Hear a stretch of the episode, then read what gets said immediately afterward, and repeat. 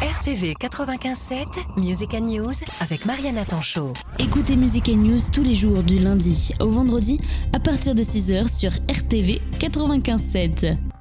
Bonjour, c'est Richard Buan, président de l'association Les Marches Normandes. L'association Les Marches Normandes participe une nouvelle fois à la Nuit de la lecture, une opération nationale destinée à promouvoir la lecture. Rendez-vous samedi 20 janvier à 18h sur le parvis d'église d'Ivry-la-Bataille pour une balade littéraire dans les rues de la ville. Une promenade littéraire un peu spéciale puisque les membres de l'association proposeront des lectures, mais les participants sont invités à proposer aussi leur lecture favorite. C'est un moment de partage du livre et de la lecture, puisque chacun est invité à apporter son ouvrage favori pour le partager euh, en commun, mais aussi à déclamer quelques lectures, des poèmes. En fait, la parole est libre et chacun pourra lire un extrait, court ou long, comme il le souhaite, tout autour de cette euh, balade qui, dès 18h, nous permettra aussi de découvrir les rues de la ville, tous les recoins d'Ivry-la-Bataille. Cette nuit de la lecture est destinée à tous les publics puisque les enfants comme les adultes peuvent apporter euh, leur lecture favorite.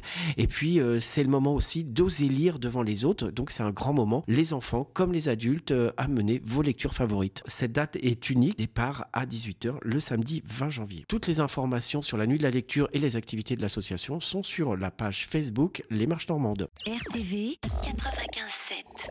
RDV